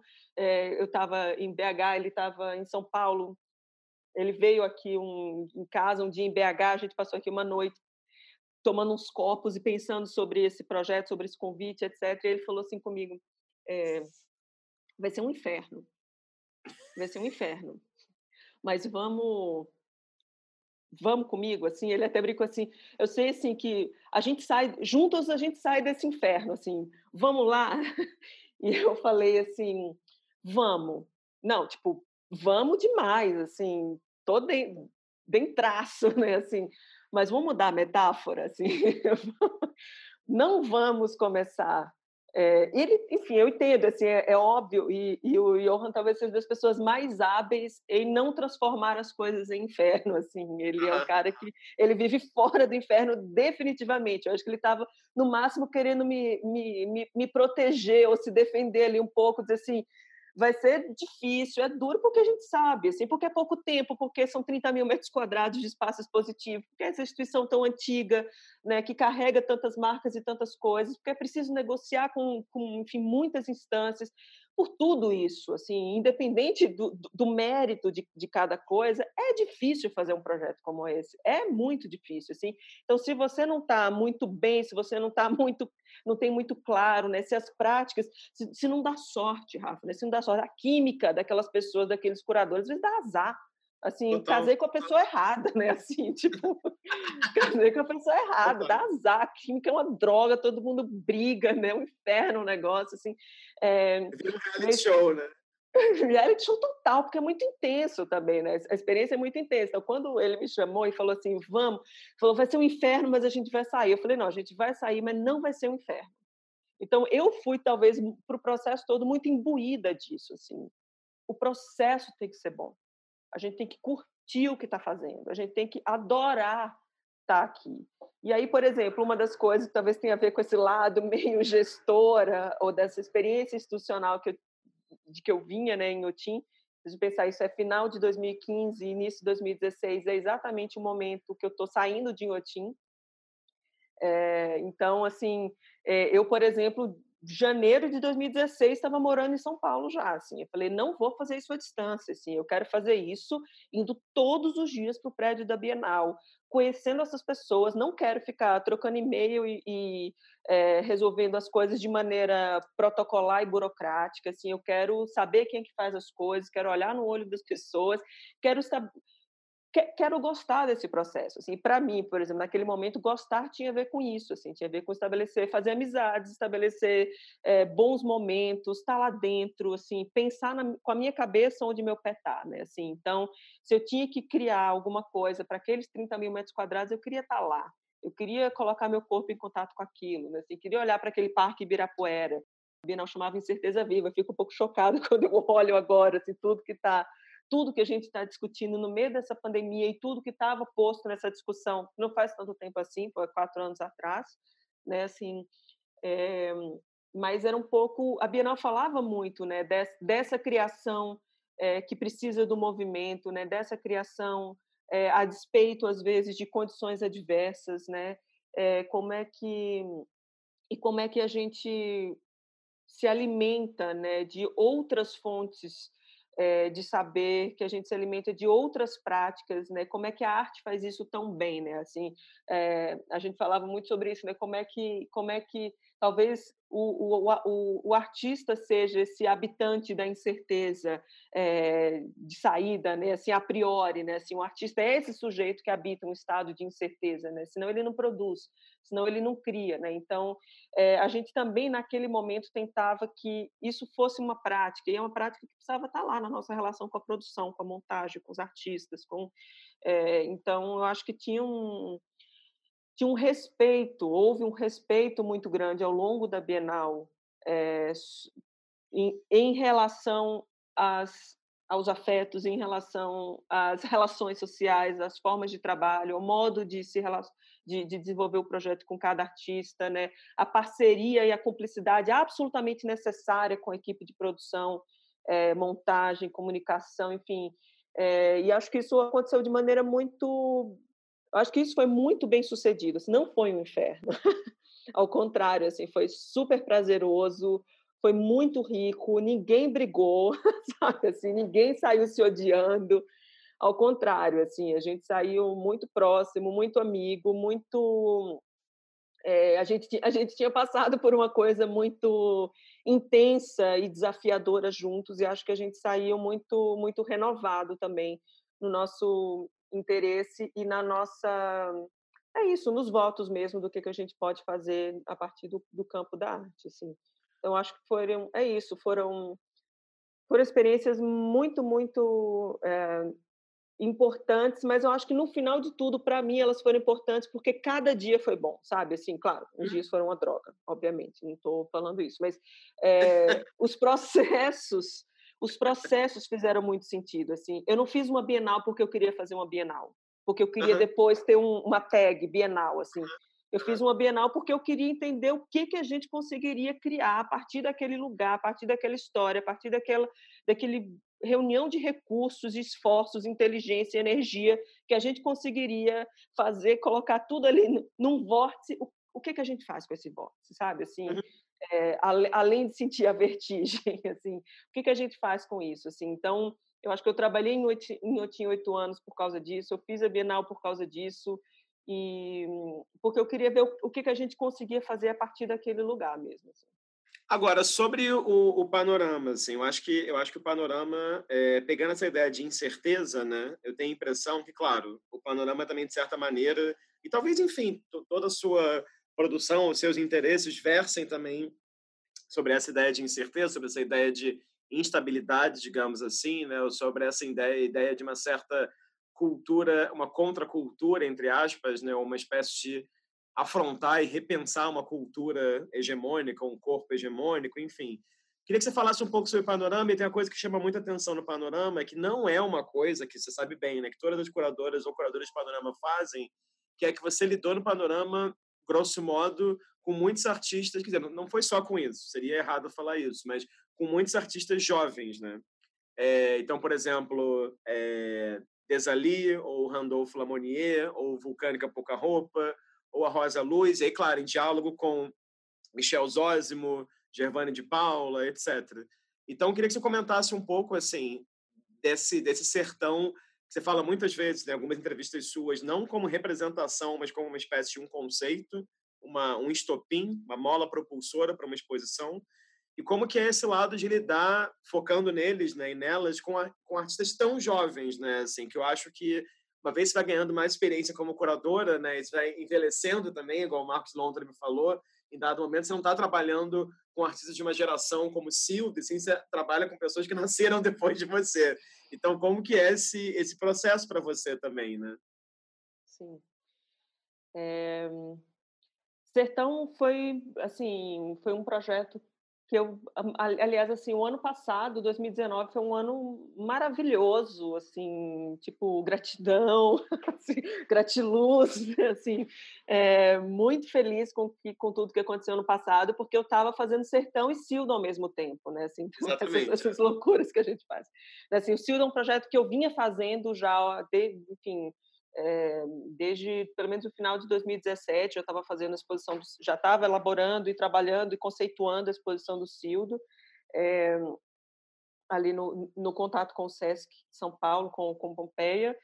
É, mas então também tem isso, assim, eu estava fazendo Sertão e trabalhando com aquele grupo de artistas super jovem, né, em, em grande parte, mas eu também estava ao mesmo tempo atuando com o Cildo, assim, estava desenvolvendo um processo criativo com o Cildo. É, Sertão foi uma exposição que eu amei fazer, assim, que foi importantíssima para mim, que eu cresci muito, aprendi muita coisa. É, foi também um momento, né, que em que eu pude manifestar e, e tratar mais diretamente, assim, dessa dessa minha resistência a me desterritorializar completamente do Nordeste, assim, eu nunca saí completamente do Nordeste, assim, eu nunca me senti é, não atuando ou não observando ou não me relacionando com as questões que a produção uh, do Nordeste está trazendo, assim, e, e, vem trazendo, assim, então é, como eu te falei, assim, nunca foi uma escolha necessariamente, um desejo, um projeto, ah, quero ir para o Sudeste, tentar a vida. Aconteceu, assim, fui convidada para trabalhar em Otim, quando saí de Otim eu já estava engajada na Bienal, quando acabei a Bienal eu precisava entregar o doutorado e, e era aqui na UFMG, enfim, as coisas, e aí depois eu estava fazendo CILDO, em 2017 eu defendi o doutorado e já estava com CILDO engatilhado, as coisas foram acontecendo, assim. Então, em nenhum momento isso foi exatamente um, um, uma ideia. E, e, e, tanto não foi que eu sempre continuei pesquisando e vivendo isso assim por isso quando eu fui propor um quando enfim eu, eu fui convidada a fazer parte do processo de seleção pré edição do, do panorama né para a 36 é, eu estava o projeto assim que eu tinha engatilhado assim o desejo que estava ali mais ou menos que eu vinha que eu vinha elaborando né? A gente tem sempre uns projetos né Rafa? Aquele o que a gente está fazendo agora e o que a gente está sonhando em algum outro lugar né? Assim o projeto Sonho dourado. o projeto que eu estava sonhando em outro lugar era um projeto que tinha a ver com esse vocabulário que vinha dessa experiência de um conce... de um conjunto de coisas e de uma cultura que acontecia, por exemplo, num, num lugar como o Nordeste. Assim. Então, Sertão não é sobre, sobre o Nordeste, né? Sertão é sobre essa epistemologia, né? sobre esse modo de fazer e esse modo de pensar é, que toma essa palavra emprestado, né, sertão, né? O que seria uma prática sertão? E aí, aquela junção de palavras, de conceitos que você falou que eu gosto muito de usar, de fato, experimentação e resistência era o par de conceitos, né, que animava é, essa, essa, essa epistemologia que eu estava propondo ali para Sertão. assim. Então, era um pouco até assim, como é que a gente olha para uma certa produção de arte brasileira contemporânea? A gente, a gente sempre escolhe um recorte, né? a gente sempre escolhe um prisma, e, esse, e essa proposição do panorama ela é sempre inquietante, né? assim, é, panorama da arte brasileira, e em algum momento já foi panorama da arte atual brasileira. Assim. Então, o que, que é brasileiro, o que, que é panorama, o que, que é atual, o que, o que, que é contemporâneo? Né? Assim, essas perguntas elas são perguntas sem resposta, mas a gente tem que sempre escolher né? um escolher um lugar a partir do qual a gente vai falar. e eu quis mesmo, e, e, eu quis propor falar isso a partir de um conjunto de valores de afetos que estava ali naquela região, assim, e que, e que não a define, que não a tematiza, que não a ilustra, mas que vem dali, assim mesmo. Então, é, e junto com isso eu queria pensar nessa capacidade de, de criar é, que é a, é a, pergunta que eu faço o tempo inteiro, né? como é que a gente cria a despeito das condições mais adversas, assim, é, se da diversidade vivemos, assim, como é que a gente é, vive e, e, propõe coisas novas a partir dessa adversidade, assim. Então, para mim, havia nesse vocabulário, nessa epistemologia sertão, um conjunto de coisas que era muito era muito é, não elucidativo, mas era muito instigante mesmo para a gente é, discutir, sabe? Assim, eu queria mesmo olhar para uma para uma outra geração, assim, eu queria mesmo ouvir, assim, conhecer o que estava sendo proposto, a forma que estava sendo proposto, o que, que importava. É, eu acho que essa prática sertão, ela, ela vem não só de uma certa juventude, e não é sobre juventude, tanto que é, enfim, tinha outras gerações, é, tinham outras gerações ali habitando também a exposição, mas era sobre essa tecnologia de experimentação, sabe? E uhum. que, e que, por exemplo, eu não acho que é possível falar dessa tecnologia de resistência, de experimentação, de criação, sem, por exemplo, olhar para uma, para uma produção que vem de corpos travestigêneres, por exemplo, sabe? Assim, é, então, isso, isso, era muito claro, assim, ou uma artista como, enfim, alguém com quem eu aprendi muito, um artista como a Geviana, sabe?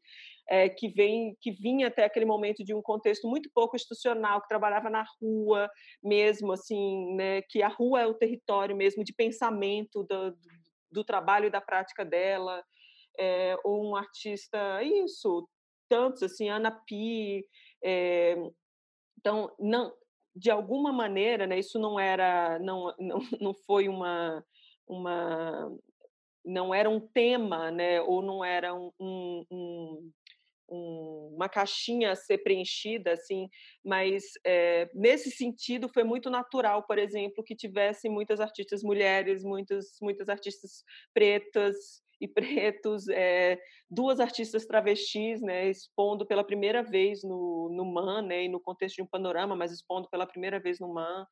É, enfim, porque eu acho que são, de alguma maneira, esses corpos é, dissidentes, assim, esses corpos que não são os corpos que gozam do, do, do, máximo privilégio, que não gozam de todas as condições, são os corpos que precisam sempre vencer e, e se relacionar com muitas instâncias para a criação acontecer. Assim. Então, é, eu acho que isso Sertão era sobre, sobre esse modo de fazer e esse modo de pensar, e aí acho que, enfim, é não só a juventude, mas esses, esses contextos, a origem, a origem desses artistas era muito importante. Assim, isso é até um detalhe, foi alguma coisa que eu quis experimentar e tensionar um pouquinho nesse projeto, né? Que normalmente a gente parte dessa ideia de que não importa quem é o artista, né? Importa a obra, né? E assim, esse, esse é um pensamento, esse é um pensamento que vem de uma produção né, que, que, enfim, que normalmente desassocia a vida e o mundo da arte, né, que normalmente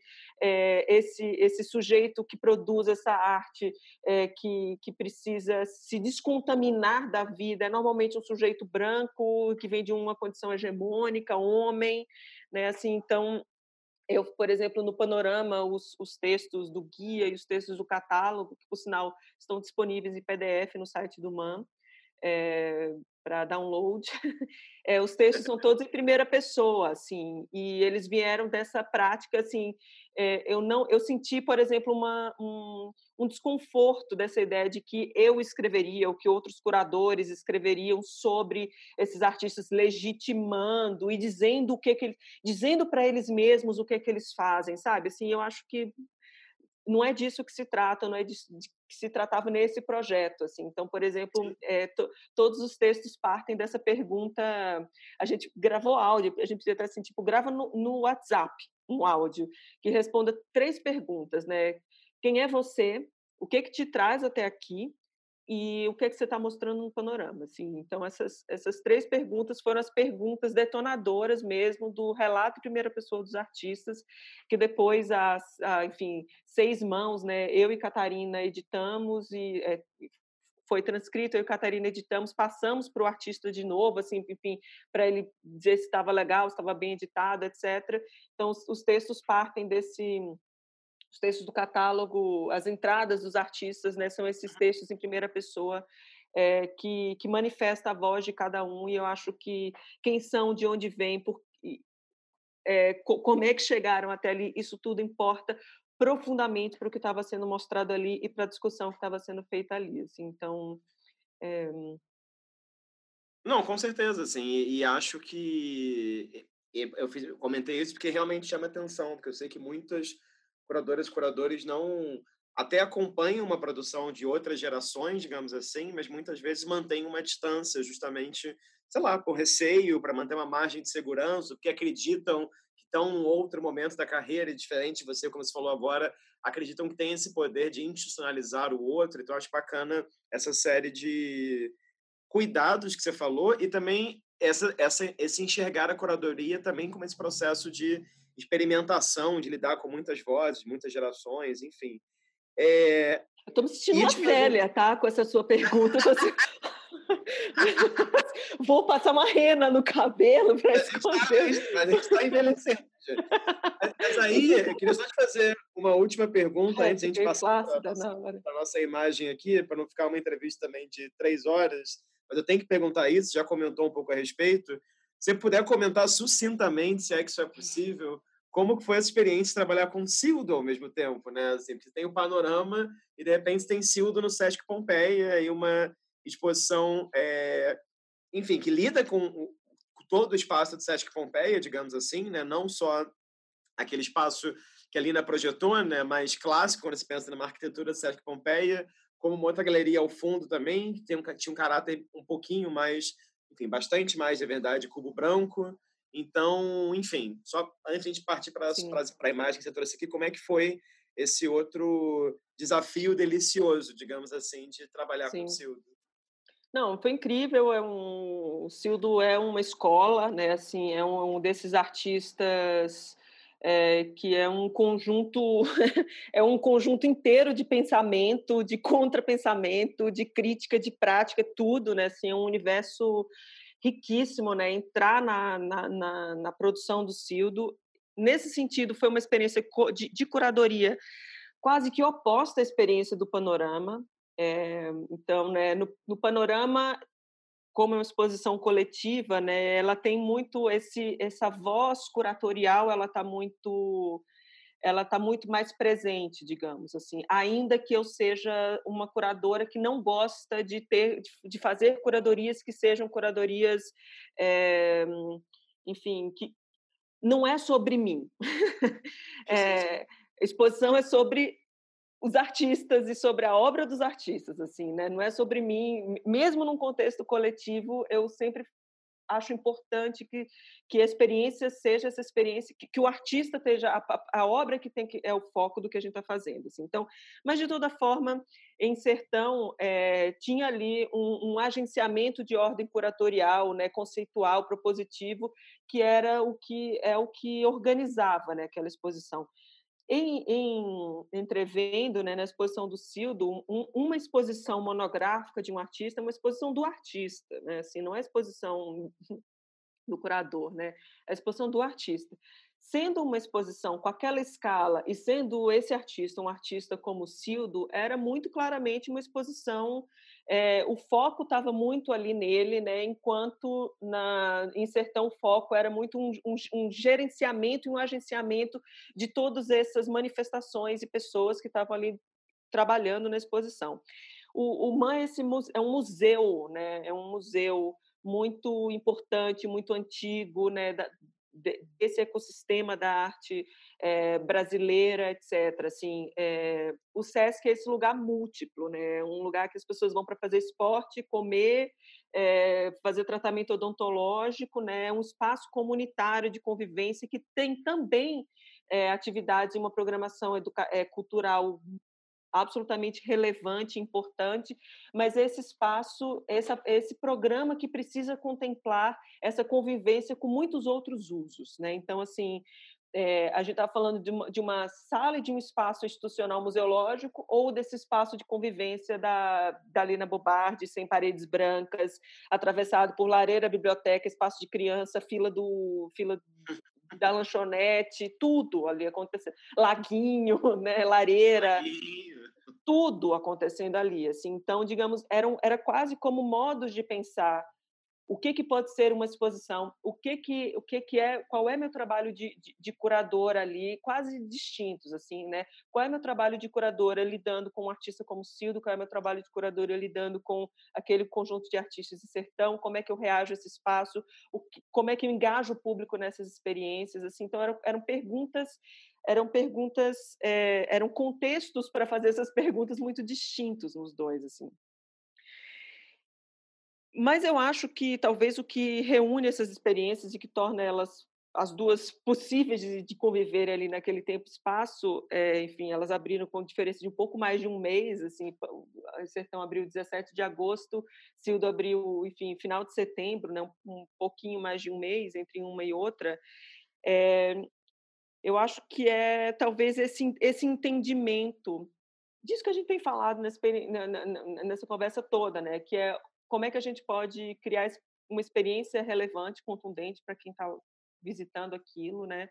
É, um respeito muito grande ao, ao um, um, um respeito e ao mesmo tempo uma inconformidade, um, respeito e uma e uma não conformidade com o contexto assim. Então, como é que eu não trabalho apesar desse contexto, mas com esse contexto, mas ao mesmo tempo como é que eu passo dele, né? Como é que eu eu faço ele também ser transformado? Então, os dois os dois lugares como instituições foram instituições interessantes e muito desafiadoras para serem trabalhadas assim é, os espaços físicos, né? Assim, os dois espaços colocam desafios muito grandes. As duas escalas de exposição, né? a gente estava falando de uma lista de, enfim, é, 150 obras do Cildo de um lado, né? Assim, estava falando de uma lista de 29 artistas do outro, assim, é, mas também ocupações muito distintas.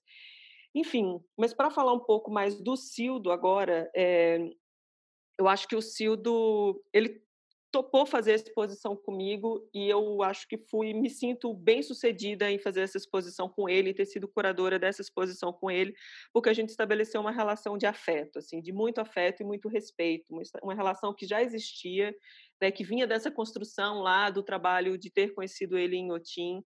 É, a gente o Cildo é um artista que tem muito respeito pelo trabalho de todos os profissionais que estão atuando com ele. Então é, em nenhum momento houve uma, um, um, um desajuste de, de, expectativa ou de é, em nenhum momento ele exerceu o lugar dele de artista é, estabelecido, consagrado, é, não é disso que se trata, era uma troca mesmo, era uma troca que, que só pôde acontecer porque a gente se admirava e se gostava, e, e, se respeitava muito, assim, essa, essa, troca, ela só se estabeleceu por causa disso, assim, é, e ao mesmo tempo é isso, foi incrível, porque o Cildo é um cara, um artista muito generoso, é um artista que escuta muito, ao mesmo tempo ele tem um, ele sabe exatamente o que ele está fazendo, assim, acho que ninguém, ninguém tem uma produção como a dele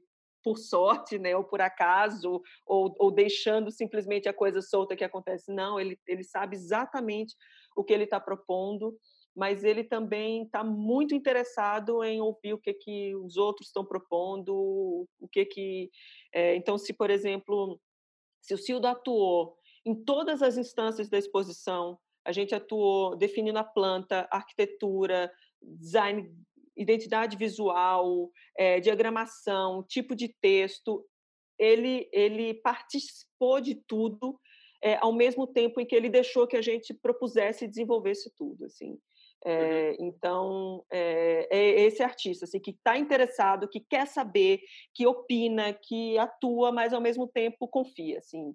É, então a gente, eu cheguei com uma planta, uma proposição de montagem. Ele mexeu, a gente discutiu, a gente testou, mas ele acreditava no que eu estava propondo, sabe? Assim, ele falava, cara, isso é bom, isso é interessante.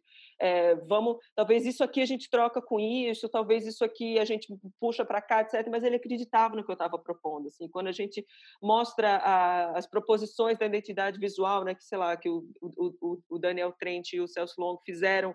É, e, e que, que, a gente defende, fala, olha, Sildo, isso aqui existe por causa disso, etc. Ele fala, prefiro essa a essa, mas ele não fala, isso está errado, quero fazer de novo. Ele acredita no que eu estou propondo ali, ele acredita que vai funcionar. Ele, ele, ele pode até para ele, ele, ele, poderia até fazer de outra maneira, se começasse do zero, mas ele confia no que eu estou propondo ali. Então, é, nesse sentido, foi, uma, foi um processo muito rico, maravilhoso, assim, de novo, não foi inferno nenhum, a gente se continua super amigo, tá? é, esse, esse, esse, desejo de acabar os processos é, com as relações é, bem estabelecidas ainda, enfim.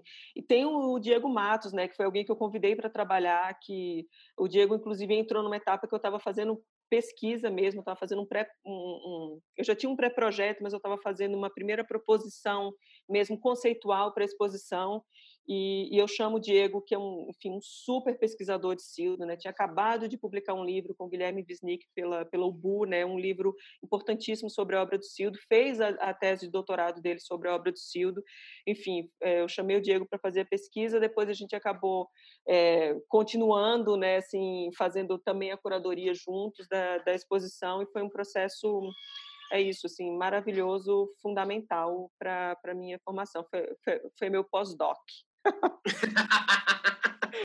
Júlia, conta para mim, barra para a gente, o que, que você escolheu essas duas imagens que você trouxe. As duas imagens são dessa exposição, onde tudo começou. Na verdade, elas não são. É, vou corrigir. Essas imagens não foram feitas na exposição da Rivane no, no Mamã, no Recife.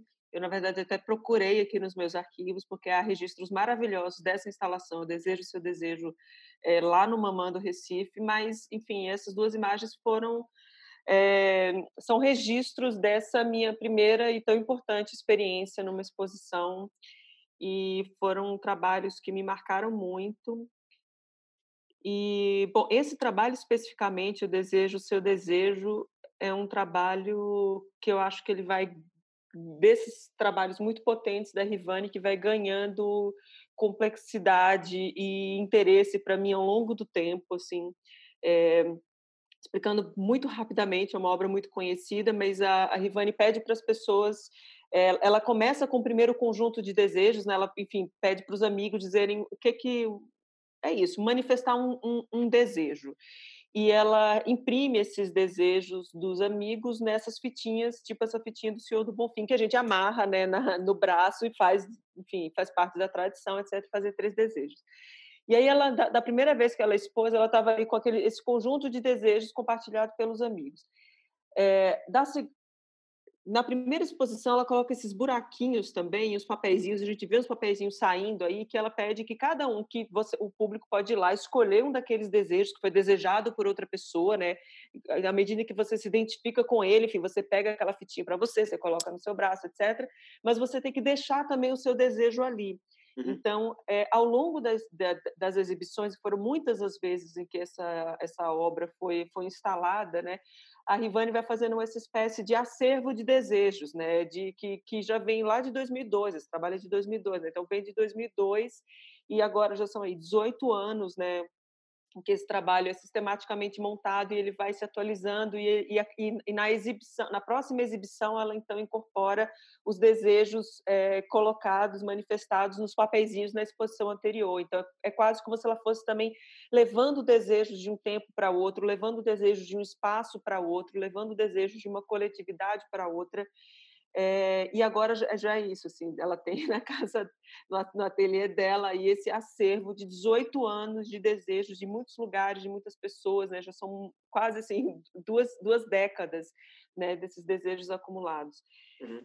E eu acho, enfim, acho que a arte trata muito disso, trata muito dessa capacidade de desejar. A gente pode até passar para a próxima, imagem que só, enfim, dois, dois seres desejantes, assim, mostrando as escolhas que, que fizeram. É, e acho que, inclusive, fala, eu desejo saúde para a minha família. A, a fitinha azul que está no braço, eu não consigo ler qual é. É, tá, eu mas, quero alguma é, coisa. Eu quero alguma coisa, exatamente, assim. Uhum.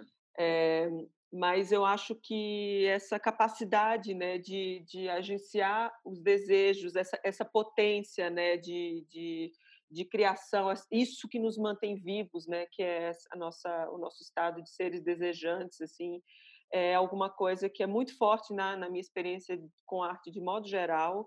É, e acho que atualmente, sobretudo diante desse estado de coisas assim que a gente está vivendo agora, essa é, essa vida nas telas, esse, a necessidade do isolamento, tanto que a nossa que a nossa subjetividade está sendo esmagada um pouco assim por essa planificação da nossa da nossa experiência assim, e como o desejo tem sido o motor, inclusive, dessa nova fase do capitalismo, né? Assim, parece que esse capitalismo da informação, né?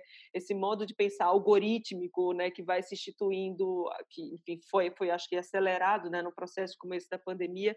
Eu acho que é sobretudo esse modo de apropriação e de manipulação dessa instância muito poderosa que é o que é o desejo, assim, né?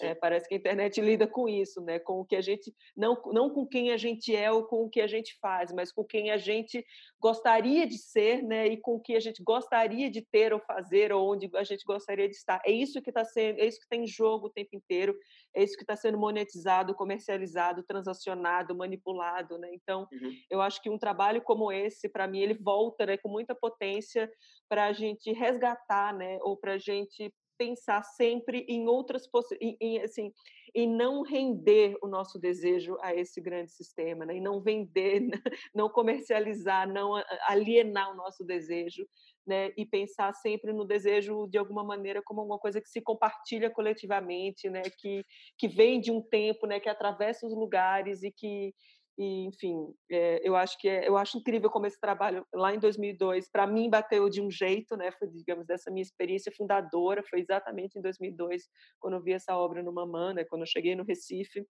é, aos 17 18 anos é, e é incrível como agora 18 anos depois é, esse trabalho continua batendo em mim e continua me afetando muito. Assim. Então, acho que foi essa imagem que eu Não, e bacana também porque em várias vezes a sua fala eu tive a impressão que, na verdade, o que talvez você busque também como curadora é proporcionar ao público esse mesmo efeito que o trabalho da Rivane teve em você em 2002, né? Essa mesma coisa de você ter meio surpreendido, não entender muito bem o que é aquilo e, e até mesmo como você fez, mergulhar né, nisso e tomar como não só como uma profissão, mas como uma relação diária, né? uma relação existencial com a arte, com a imagem.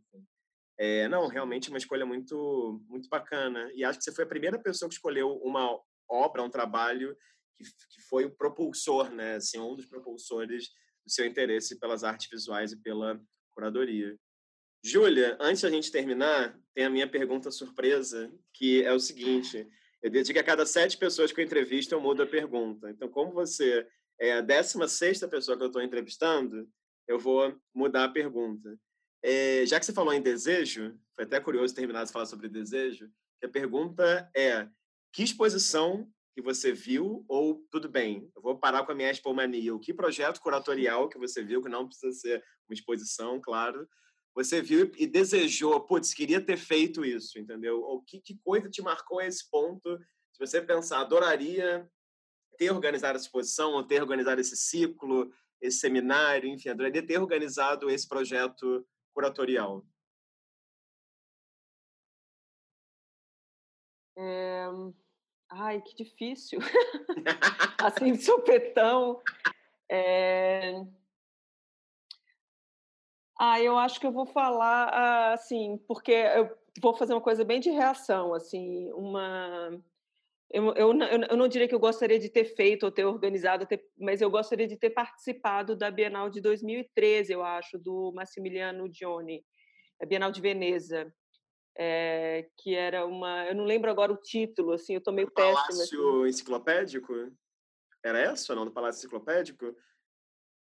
Era uma, enfim, era e, e eu, eu voltei ontem quase num sonho assim um pouco a primeira sala da exposição para mim foi uma experiência muito forte, estava o livro vermelho do Jung, assim, era uma exposição com muitos desenhos, enfim, manifestações do inconsciente, assim, era um, era um projeto muito bonito, muito bem feito, eu, assim, anotei tudo, estudei para caramba, assim, muitos artistas que eu, que eu encontrei ali, assim, achei uma exposição é, enfim, nem sei, é, acho, acho, que muitas das coisas que eu pesquiso, que eu me interesso, estavam ali sem ser exatamente alguma coisa que eu esperava, sabe? Assim, então, essa relação do sonho, ou do Jung, ou das imagens do inconsciente, nem é exatamente alguma coisa que está ali no meu foco de atenção, assim, não é, ah, vou lá porque, assim, mas quando eu vi, eu fui, assim, de novo, assim, fui tomada por uma série de, de proposições, de organizações que eu vi ali, foi super foi super importante. Assim, recentemente eu vi uma exposição também da